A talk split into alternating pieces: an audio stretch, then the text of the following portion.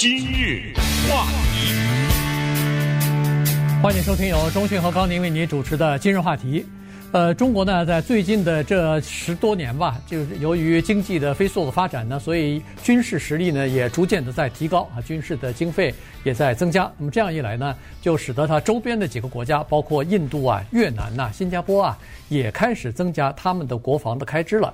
同时，日本也准备这么做哈。所以呢，呃，在这种情况之下呢，上个星期又传出一个消息来，大家也都知道了，就是澳大利亚在美国和英国的支持之下。呢，呃，要建造这个核动力潜艇了。那这样一来的话，使得呃这个和中国的叫做军备竞赛啊，在亚洲又进行进进入到了一个新的阶段啊。所以今天呢，我们就把这个整个的事情啊，跟大家讲一下，以及在这场争夺当中，在这场这个呃军事的竞争当中呢。到底以后的发展可能是什么样子的？对，这个过程当中呢，也有一些有趣的插曲，也蛮好玩的哈。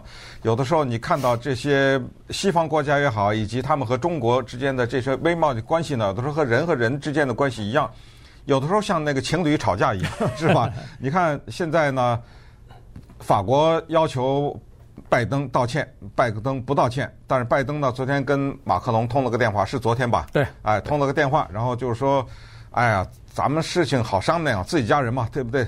来，咱们十月份见面，十月份他们俩罗马见面了吧，对不对？那马克龙也是啊，挺不高兴。你看你这背后玩了我一下，我把大使撤回来。呃，拜登打完电话以后，好吧，下礼拜大使再回再回来，再还回去。对 对，下礼拜法国驻美国大使又还呃还回来了。呃，更好玩的是呢，嗯，澳大利亚的总理 Scott Morrison 呢，给马克龙打电话不接。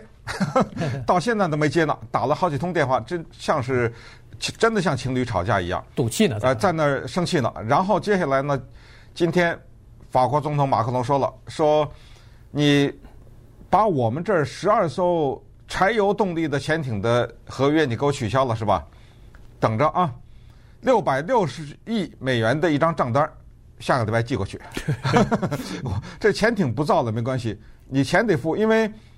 这潜艇不造，我在整个的过程当中，我付出的这种人力啊、投资啊什么，这个这钱谁出啊？确实是，这肯定在国际上有办法解决这个问题。你不可能说一个约也签了，而且这么多年要了十二艘潜艇，而到最后做的差不多了，你给我来一个通知说不做了，这个不可能啊！但接下来怎么解决，这又是一个问题。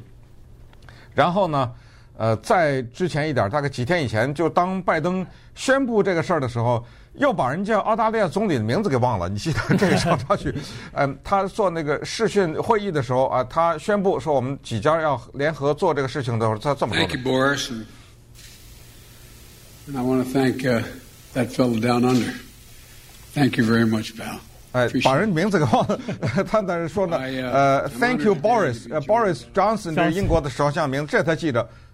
突然之间，他停下来了，嗯，看着。屏幕上，澳大利亚总理 Scott Morrison 在这呆住了，忘了叫什么了。然后，and that fellow down under，他只好用一个委婉的说话，就是哎，南边那嘎的那个老兄啊，南边那嘎的，就是因为澳大利亚的外号，这个国家的外号叫 down under，这个是不是骂人话啊？这是澳大利亚他自己也很亲切的称呼自己的，叫做南边那块地方。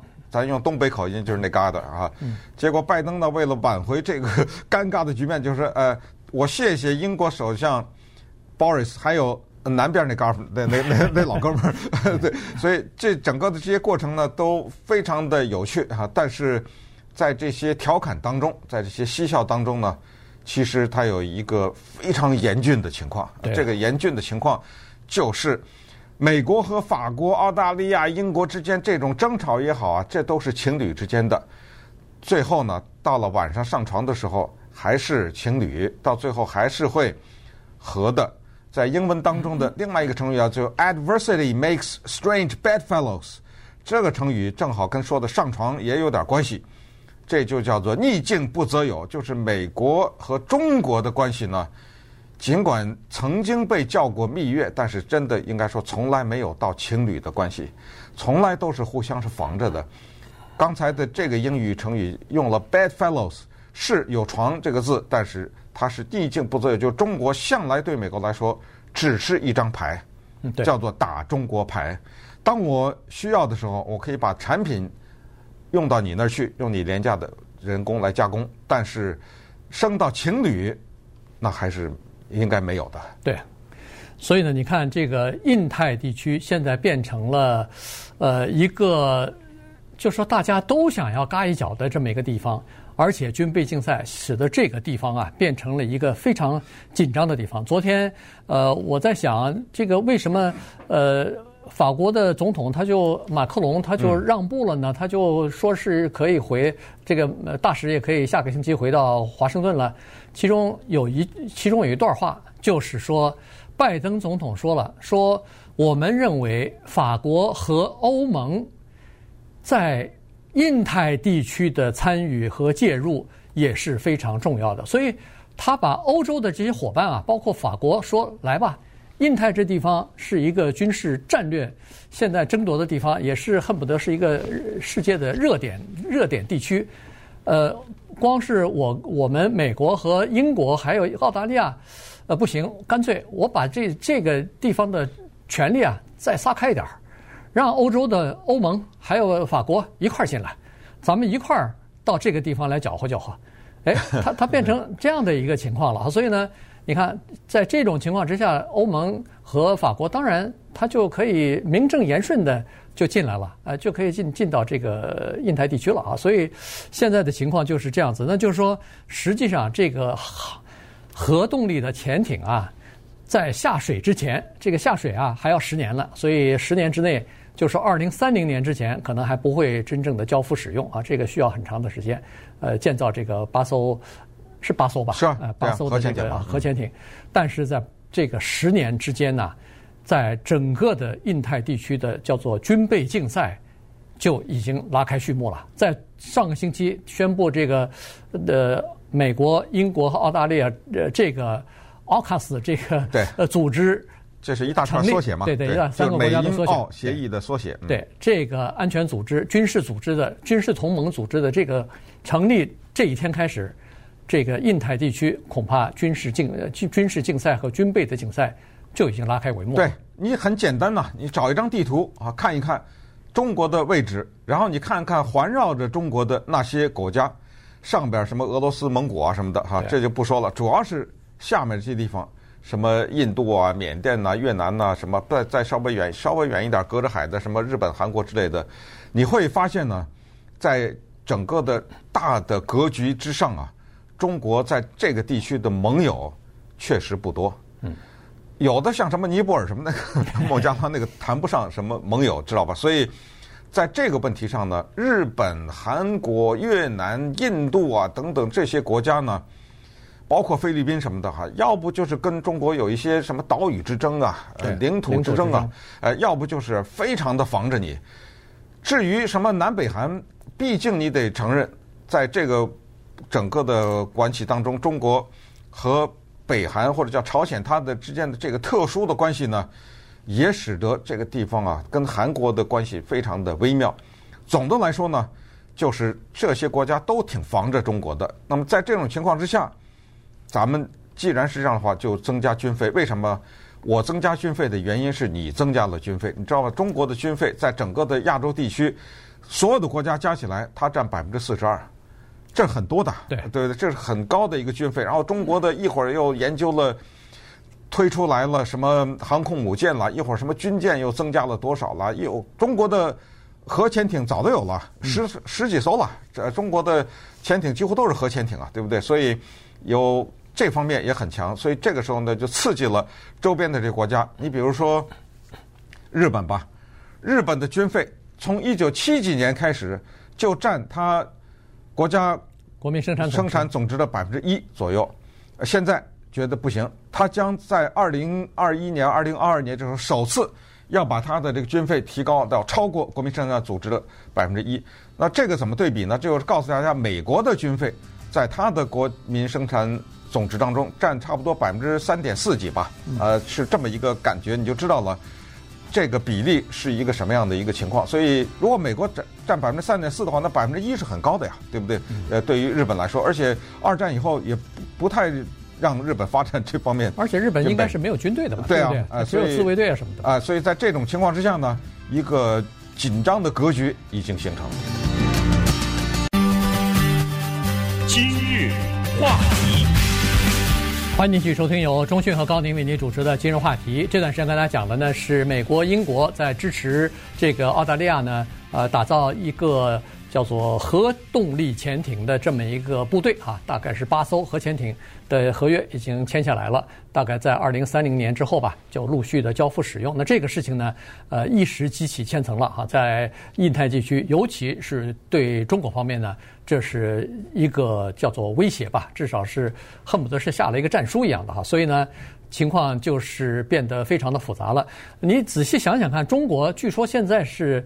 叫做，如果要是按船舰的数量来说，是是是世界上最大的。嗯。呃，根据现在的估呃这个呃数字来显示呢，中国大概有船舰哈，我们说的都是军事方面的军舰军这方面呢，大概有三百六十艘。美国相比之下呢，大概是三百艘左右。但是你必须要承认，美国的船吨位要比中国大。同时，美国的技术也要比中国的先进啊，不管是雷达还是其他方面的这个技术也比较先进。呃，中国呢现在一共有十二艘核潜艇，美国六十八艘。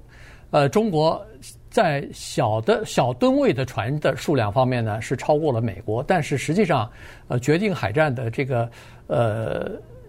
大部分都是一般的，都是叫做航空母舰的打击群啊，都是这种远程可以长途呃长途袭击或者呃长时间远距离作战的这样的一个呃这个军舰群吧。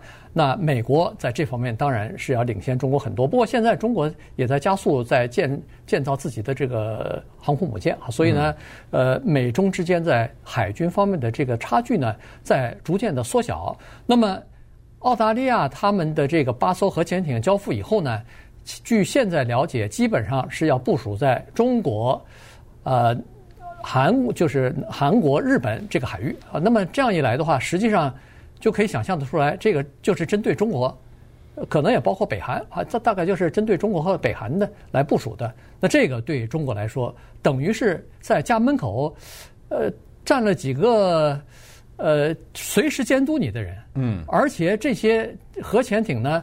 它的隐蔽的功能非常的好，因为美国有这方面的技术，所以呢，中国在反潜的技术方面呢，相对来说又比较薄弱，于是这个对中国的威胁呢就更大了。那接下来怎么样？中国就会研究、加强研究反潜的技术啊？啊，对，对不对？那这不就是军备竞赛的一部分吗？印度已经说了，在未来的二十年要增加三百五十架新的战斗机。嗯，这是在干什么呢？当然，它旁边还有个巴基斯坦，它得防着点，对不对？对。日本马上要增加它的叫超音速导弹，嗯，这是干嘛的？对不对？然后台湾二零二零年的军事预算现在已经提出，我不知道在通过了没有啊？在议会里面就是一百六十八亿美元的台湾的军事预算，其中十四亿要向美国，可能还有欧洲其他国家吧，就是主要是美国，主要是美国购买战斗机。同时，在上个礼拜的时候，美国的参谋长联席会议副主席，这个人名字叫 John h y t o n 他到了一个地方，这个地方叫做 Brookings Institution，布鲁克金斯哈学院，这个地方发表了一个蛮重要的讲话。这些人的讲话都是代表政府的立场的。他是说了，他说中国对于我们自由世界是一个日益强大的威胁。这个威胁不是今天，而是不久的将来和很久的将来。你听得到这种话讲出来的啊？这都是在某种程度上我们叫做定调啊，就就把中美关系的调子定在这个地方。然后呢，接下来就再看一下，就是在这一个地区的其他的那一些国家呢，他们尽管不讲话，你比如说印度、韩国还没怎么讲话哈。嗯。包括日本在内呢，他们在默默的开心，等于是，呃，他们觉得这一种格局对抗中国的呢，对他们是一种间接的保护。包括台湾在内，多少次，包括布林肯啊什么之类的，这几天也都在说，都有这种架势，就是说日本也好，台湾也好，这都是我的。有点这种感觉哈，我我的保护的，你要包括澳大利亚，这都是我的，因为我们也知道中国和澳大利亚之间因为新冠疫情、因为贸易啊什么之类的，最近摩擦很大，所以这个地区整个这个地区的关系呢，它越来越紧张，就变成了现在大的出面，然后旁边一些小的呢，就受到了一些庇护和受到了一些应该他们觉得是应该得到的过去的承诺的一些兑现。对，这个大概就是最近的三五年之内哈发生的一些呃。急剧的改变哈，这个，呃，首先是当然，每个国家都有它自己的国情了。南韩在这方面呢，他们有自己的考虑啊，他们的主要的呃战争的对象或者是敌手呢是北韩，所以呢，他们不愿意参照参到这个中美之间来，所以呢，他既要保持对北韩的高度警惕和随时作战的这个准备，同时又想和呃恨不得中国是他的最大的贸易伙伴了，他又想和中国保持稳定的关系，所以在这方面呢。他并没有掺和啊，既没有同意，也没有呃这个支持，反正就是保持沉默。那么当然，其他一些国家，包括印尼啊，包括马来西亚呀，大概也都是这种态度，也不想把这个当地的霸权、当地的这个最大的国家中国，尤其又是很大的贸易伙伴给得罪了。所以呢，他们基本上也都是在观望啊，采取观望，还不不不想马上就选边站。但是呢，澳大利亚是这次铁了心了，就是选边站了。你仔细看看哈，澳大利亚这个转变呢，大概也就是三年多吧。因为三年前，差不多三年前，这个呃，Morrison 上台的时候曾经说过，他说我们可以和中国保持良好的这个伙伴之间的关系，同时也可以和美国交好啊，就是我两边不得罪，因为我两边都有很多的经济利益嘛，所以我不得罪。这个是三年之前，这个澳大利亚的他上台之后他的这个立场。但是后来，呃，中国和澳大利亚刚才说过了，有很多各方面的这个摩擦。主要是新冠疫情了。哎，新冠疫情这个，呃，就是追究新冠疫情的那个病毒的起源呐、根源呐，然后再加上可能还有一些贸易方面的呃摩擦哈。所以，比如说进口这个呃煤炭呐、什么酒啊、龙虾呀、农产品啊之类的东西，呃，中国就呃对他们采取了一些关税的政策，于是逐渐的就把这个等于是把这个澳大利亚。推到美国这边了，所以在最后必须要选边站的时候，澳大利亚突然发现说：“哎呦，我我可能还是得找一个大哥啊，可能还是要找一个呃这个大树来靠着。这样的话呢，万一发生摩擦，尤其是军事摩擦的时候，至少有人得给我撑着才行啊。”嗯，于是他就最后看来是。选定就是跟美国和英国站在一起了。对，我们看一看这世界是怎么一个走向哈。首先呢，我们看到的是美国在中东的战事以一种混乱的结局而宣布结束，对吧？对，这等于是在伊拉克、阿富汗的这个地方开始收场了。这边的幕拉下来以后，怎么感觉好像另外一边的幕开了，打开，对，另一场的新的戏就上来，就是说。这个情况就是给我们一种感觉，就是这个世界呢，它是一直要处在某种怎么说是一种对立的状态。难道真的应了一句话，就是人类的强大要看他的敌手有多强大？我也不知道这是 这是什么意思。但是呢，新加坡的这个李显龙呢比较狡猾一点哈，你听听人家李显龙怎么说的？呃，李显龙是说。哎呀，这个美英澳这三国的协议啊，我真心的希望能够给我们这个地区呢带来和平和稳定。你说他这句话，外交辞令，对，可是你怎么解读都行啊。对，你可是说什么叫做和平与稳定？请问航空母舰、核潜艇、军舰、战斗机，所有的这些，再说的难听一点，除了杀人，它还有什么功能？对。对不对？它不是游轮呐，它不是带着你去到远方去吃喝玩乐去了。以上说的这些，全都是要花费巨额的国民经济的一部分，都是老百姓交给政府的钱，然后呢，都是打仗用的，都是杀人用的。当然，在这个过程当中呢，有一个冠冕堂皇的解释，就是我不杀人，只是等别人来侵犯我的时候，我用来自卫的，对不对？哎，当我用了这个原因的时候，我可以尽情研发这些东西。所以怎么说呢？咱们只好还是那句话，大家回去看一看历史。呃，此时呢，历史就更加的宝贵。就是谁都不想打仗，怎么就打仗了？对，对不对？对，有很多情况之下都是战争是在无意当中就开始，某一个小的事件就引发了哈，所以这个风险呢，现在在军备竞赛逐逐渐的开始日益增加的时候，地区的紧张局势开始日益增加的时候，这个擦枪走火和意外的风险呢，战争的风险呢，就格外的上升了。一个误判，一个呃这个双方之间的没有沟通好，那么这个这个有可能军方啊，在前面的这些呃第一线的这些人呢，有可能就会采采取一些贸然的措施。那么这样一来的话，只要一开始一方一开始动的话，另外一方马上做出回应，这个可能就会出现呃，咱不说是世界大战，但是局部的战争真的很有可能会发发生哎。